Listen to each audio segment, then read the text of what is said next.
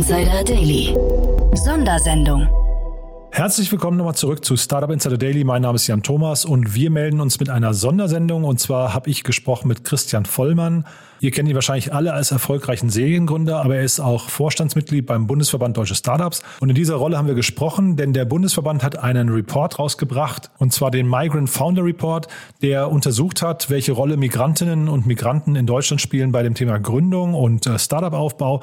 Und da gab es eine ganze Menge an spannenden Erkenntnissen und über die Motivation des Ganzen, über die Erkenntnisse und auch eben über die Hintergründe habe ich mit Christian gesprochen. Von daher gehen wir jetzt direkt rein ins Gespräch mit ihm. Nur noch ganz kurz der Hinweis auf unseren Partner und dann geht's los.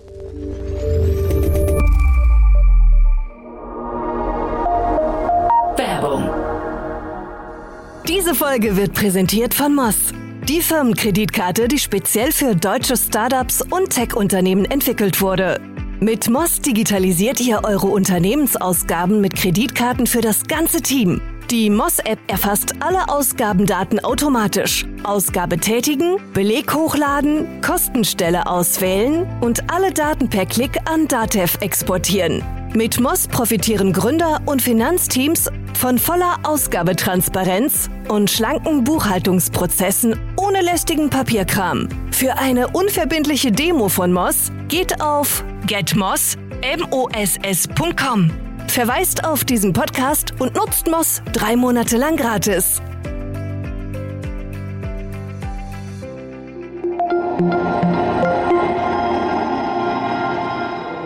Startup Insider Daily.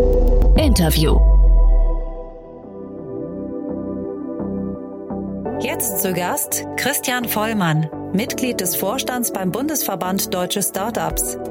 Ich freue mich total. Christian Vollmann ist bei uns, Vorstandsmitglied vom äh, Bundesverband Deutsche Startups. Hallo Christian. Hallo. Toll, dass du da bist, Christian. Wir sprechen über einen sehr spannenden Report, den der Bundesverband rausgebracht hat. Der Migrants Founder Report äh, ist, glaube ich, zum ersten Mal erschienen, ne? Genau, richtig. Ist zum ersten Mal auf Basis des deutschen Startup-Monitors, den wir jährlich erheben, haben wir zum ersten Mal quasi auch zusätzlich die ja, Migrationserfahrung der Panelisten quasi mit abgefragt und daraus diesen Migrant Founder Report gemacht.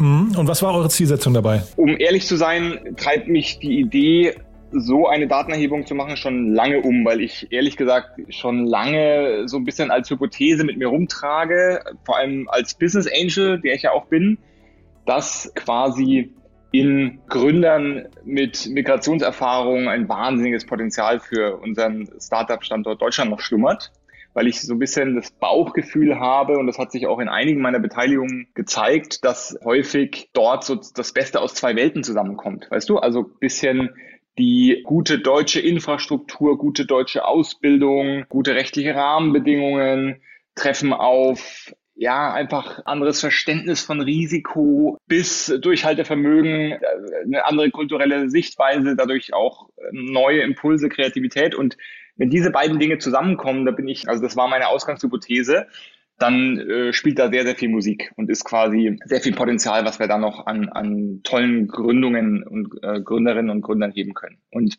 das war so ein bisschen die Motivation, da mal nachzugucken, ob dem auch so ist.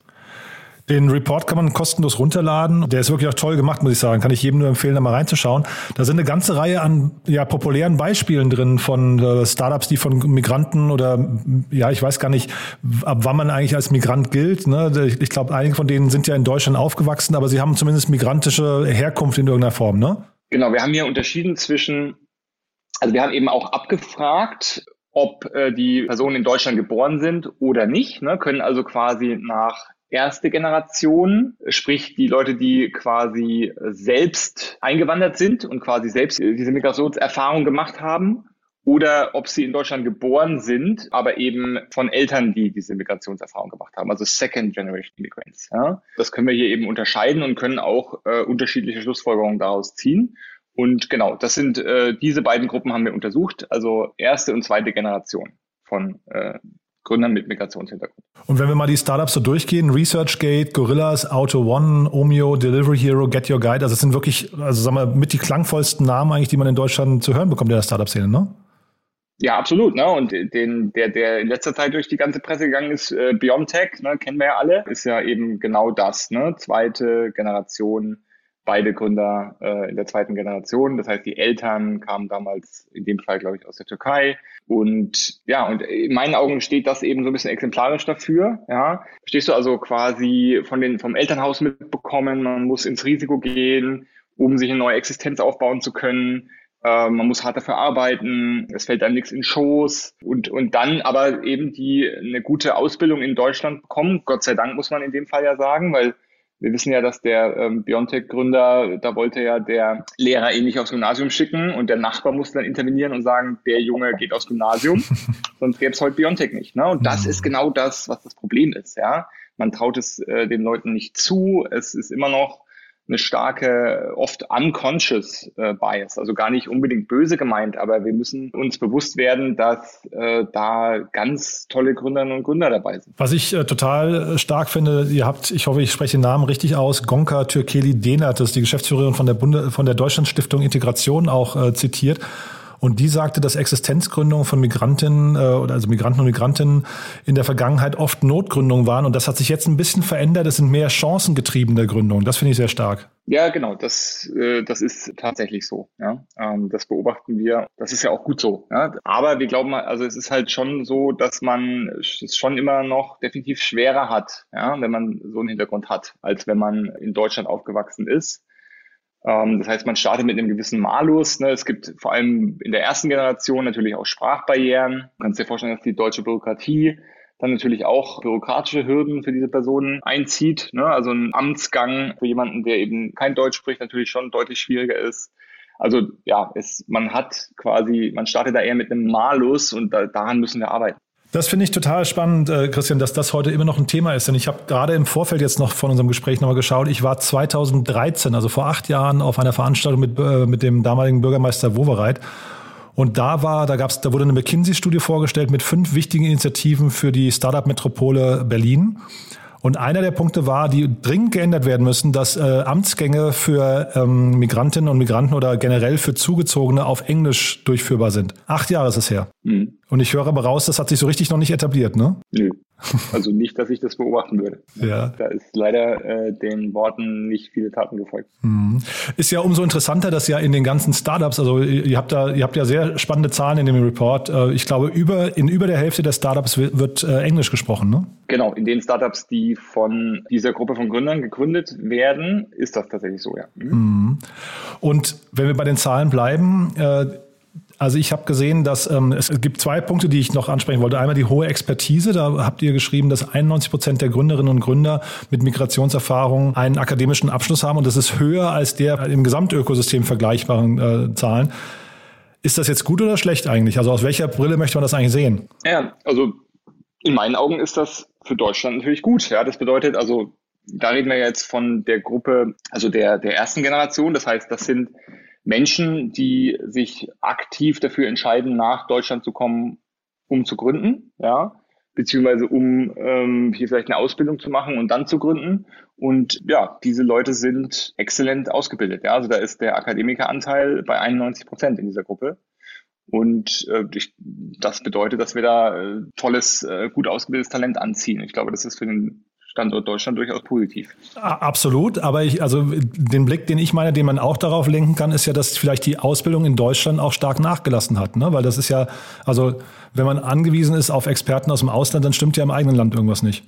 Also würde ich jetzt nicht automatisch die Schlussfolgerung ziehen. Also ja, ne, es, es herrscht Fachkräftemangel, ja. Das ist aber nicht unbedingt nur jetzt darauf zurückzuführen, dass die Ausbildung hierzulande so schlecht ist. Ja. Das hat natürlich auch damit zu tun, dass in Schlüssel äh, Branchen einfach es, es sehr, sehr gut lief, die letzten 20 Jahre, also insgesamt gesehen, und äh, dass der Bedarf an Fachkräften einfach sehr, sehr groß ist ähm, und der nicht nur aus dem Inland zu decken ist wahrscheinlich. Ja? Also es kann nun mal nicht jeder Akademiker werden. Das ist, glaube ich, auch nicht, nicht Sinn und Zweck der Sache. Ne? Wir brauchen auch gute Handwerker und wir brauchen auch gute Mechatroniker und etc. pp. Und ja, es gibt auch noch andere wichtige Berufe. Ja? Also wir haben jetzt in der Corona-Krise gemerkt, dass unsere Pflegekräfte, unsere Lehrer ne, für dieses Land super wichtig sind. Und es ist ja auch nicht jeder, der, also geboren, Startup-Gründer zu werden. Das ist auch nicht das Ziel. Ja? Aber wir sollten eben Menschen, die das wollen und das Zeug dazu haben, äh, eben nicht zusätzliche Steine in den Weg legen. Hm. Gibt es eigentlich, ähm, es ist ja gerade dieses Fondstandortsgesetz verabschiedet worden, gibt es da eigentlich eine Brücke zu diesem Report? Würdest du sagen, das spielt damit rein, die ganze ESOP-Thematik, dass man also auch als, als Wirtschaftsstandort interessanter wird für äh, Mitarbeiter, die dann vielleicht im zweiten oder dritten Schritt gründen?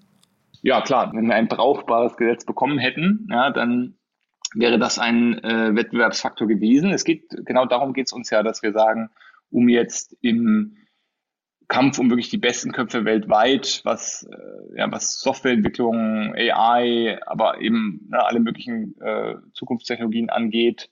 Um da wettbewerbsfähig zu sein, brauchen wir ein wettbewerbsfähige Rechtssystem für Mitarbeiterkapitalbeteiligung.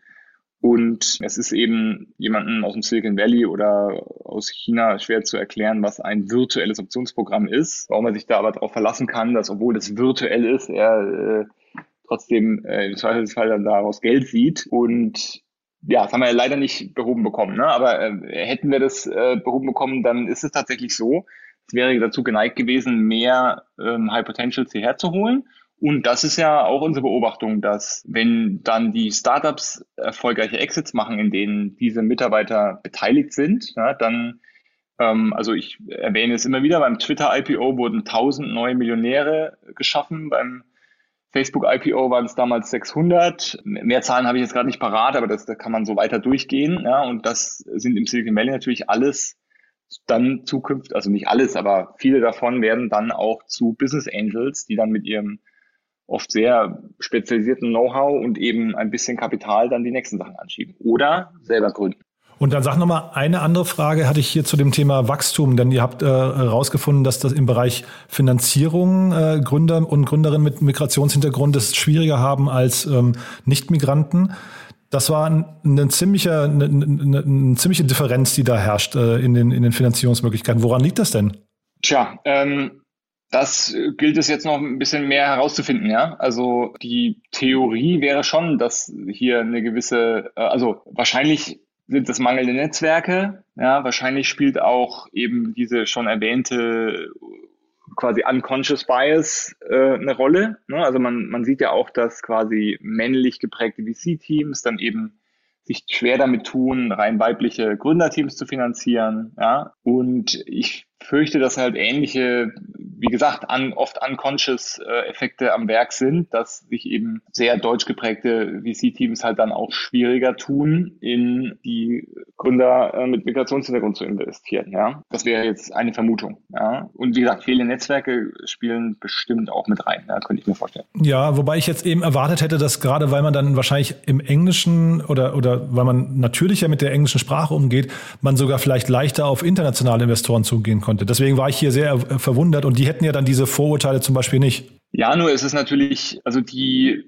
internationale, wenn du jetzt in Berlin oder in Deutschland gründest, dann ist es ja schon auch wieder ein Tick schwieriger, auf die internationalen VCs zuzugehen. Ja, also nicht jeder VC hat eine Dependance hier in Deutschland. Oft ist ja so, dass die großen internationalen VCs dann eher erst in der Series B oder C mhm, dazu kommen. Das stimmt, ja, ja. klar. Mhm. Also in den Frühphasen ist, musst du als Gründer schon eher da sein, wo der VC, den du haben willst, eigentlich sitzt. Also die kommen jetzt, ne, die VCs kommen nicht wegen der Seed-Finanzierung zu dir geflogen. Ja. Genau, und ich verstehe auch richtig, die Beträge, über die wir hier sprechen, das sind dann eher die Frühfinanzierungen. Ne? Da, da, also der Unterschied, der hier im Report steht, sind 2,6 Millionen äh, bei Nicht-Migranten und 1,1 Millionen bei Migranten.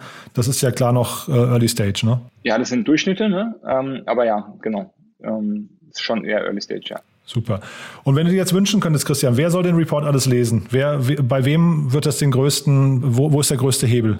Ja, also äh, guter, gute Frage. Also der richtet sich natürlich, ich sag mal, zum einen an Investoren, um eben, wie gesagt, diese sich nochmal Gedanken zu machen, ähm, ob es nicht Sinn machen würde, mehr auch quasi Partner mit, mit der, mit dem Background aufzunehmen im Team. Ja. Ich würde mir wünschen, dass das, ja, idealerweise bei jungen Menschen landet, die sich, die sich gerade überlegen, soll ich gründen, soll ich nicht gründen? Ja, also, was, was auch ein wichtige Message ist, wir, wir wollen ja Menschen auch ermutigen, ja, den Schritt zu tun und wollen dabei auch helfen. Auch da an der Stelle ganz wichtig, wir würden uns super freuen, wenn im nächsten deutschen Startup Monitor, der jetzt im Mai Mitte Mai startet. Wenn wir da quasi auch mehr Gründer mit Migrationshintergrund zur Teilnahme an der Umfrage motivieren könnten, ne, weil das würde natürlich unsere Datenbasis dann deutlich erhöhen. Also das ist so das eine K-Wert hier an der Stelle. Das äh, haben, glaube ich, 300, also die Datenbasis sind 354 Teilnehmer mit Migrationshintergrund an der, ne, das heißt, die Datenbasis ist da jetzt noch nicht so super hoch, dass man jetzt zum, wir können jetzt zum Beispiel noch nicht äh, Deep Dive auf, auf bestimmte Länder machen oder bestimmte Branchen machen, weil dann wird die Datenbasis wirklich zu dünn, um valide Erkenntnisse zu gewinnen. Ja, das heißt,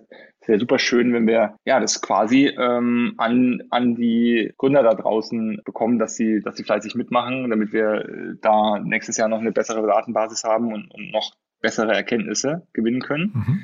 Und ähm, ja, Politik natürlich, ja, also wenn, du hast ja Wowereit schon erwähnt, ja, wenn Herr Müller oder äh, der, der nächste Bürgermeister Berlins oder die nächste Bürgermeisterin vielleicht auch das liest und vielleicht doch mal überlegt, ob man nicht ja, auf den Ämtern tatsächlich einfach englische Ansprechpartner einrichten kann für Leute, die eben kein Deutsch sprechen. Solche Dinge, ja. Also schon durchaus auch die Regulierer, ja. Geht ja nicht nur um Englisch, es geht auch darum, Amtsgänge zu vereinfachen. Ne? Wir haben ja würden ja gerne eine Firmengründung eben beim Notar auch, auch äh, bei der Videokonferenz möglich machen und innerhalb von, von 24 Stunden solche Dinge. Ne? Das würde natürlich, äh, das würde natürlich das Leben auch leichter machen. Aber vielleicht noch kurz der Hinweis, also wir reden ja jetzt hier nicht nur über Berlin, wir reden ja über ganz Deutschland und was ich zumindest spannend fand, neben Berlin ist auch Nordrhein-Westfalen oder das Ruhrgebiet, glaube ich, ne? Äh, eine Hochburg. Kann man vielleicht sogar auch nachvollziehen für ähm, Gründerinnen und Gründer mit migrantischen Wurzeln. Genau. Die zwei Hotspots geografisch gesehen sind Berlin und NRW. Mhm. Das heißt, da müssten sich eigentlich dann eher so München und Frankfurt und Hamburg vielleicht noch mal ein paar Scheibchen abschneiden. Ja, das stimmt, auf jeden Fall. Ne? Also die Zahl in, in Hamburg ist mit 4,8 Prozent tatsächlich wirklich sehr gering. Ja? Ähm, in Bayern sind es 8,5. Ja, ich habe jetzt keine Zahl für München, weil Hamburg ist halt ein, ein Bundesland an sich und äh, München halt nicht. Ne? Aber Genau, die Zahl ist mit 21,2 Prozent in Berlin und 26,6 Prozent in NRW tatsächlich deutlich höher. Hm. Ich wollte nur, weil du gerade eben auf äh, Müller oder den nächsten Bürgermeister Berlins, also wir reden über ganz Deutschland, das ist äh, wichtig dabei. Ja. Christian, vielleicht letzte Frage noch, wo ich dich dran habe. Ähm, ich meine, du bist ja ein sehr, sehr umtriebiger Seriengründer. Ähm, jetzt hast du bei Nebenan irgendwann deine Position geändert. Was kommt denn als nächstes bei dir? Woran arbeitest du gerade? Ja, ich schaue mir verschiedenste Dinge an und sehe viele spannende Sachen. ähm, und insofern irgendwann kommen auch wieder News, aber im Moment kann ich da noch nicht drüber reden. Okay, eine sehr diplomatische Antwort. Dann bleiben wir in Kontakt, Christian. Hochgespannt, was da als nächstes kommt. Und ich sage mal vielen Dank für die Ausführungen zum Migrant Founder Report. Wir verlinken den in den Show Notes, den kann man sich auf jeden Fall runterladen. Danke dir. Super, alles klar. Danke, Jan. Tschüss. Startup Insider Daily, der tägliche Nachrichtenpodcast der deutschen Startup-Szene. So, das war's für heute. Das war Christian Vollmann vom Bundesverband Deutsche Startups. Und äh, ja, vielleicht nochmal kurz der Hinweis auf die Morgensendung. Da hatte ich ja Daniel Schneider zu Gast. Ein super interessantes Gespräch. Ihr wisst ja, Daniel Schneider, der Deutschlandchef von Krü. Und Krü ist ja quasi über Nacht zum zweifachen Unicorn geworden. Also über zwei Milliarden wert, revolutioniert das Gesundheitswesen, kommt aus Schweden. Und äh, ich habe mit Daniel so ein bisschen über die Erfolgsfaktoren gesprochen, über die Zukunft des Gesundheitswesens. Und außerdem hatte ich zu Gast Jan Mitschaiker von HV Capital. Und da haben wir auch über zwei Börsengänge und über dieses äh, sehr, sehr spannende Investment von HV Capital Capital in Joker gesprochen, den Gorillas-Klon, der jetzt gerade Brasilien und auch New York äh, unter anderem unsicher macht. Also von daher, vielleicht hört ihr da nochmal rein, falls ihr es noch nicht gemacht habt. Ansonsten hören wir uns morgen früh wieder in alter Frische. Euch noch einen schönen Tag und bis morgen. Ciao.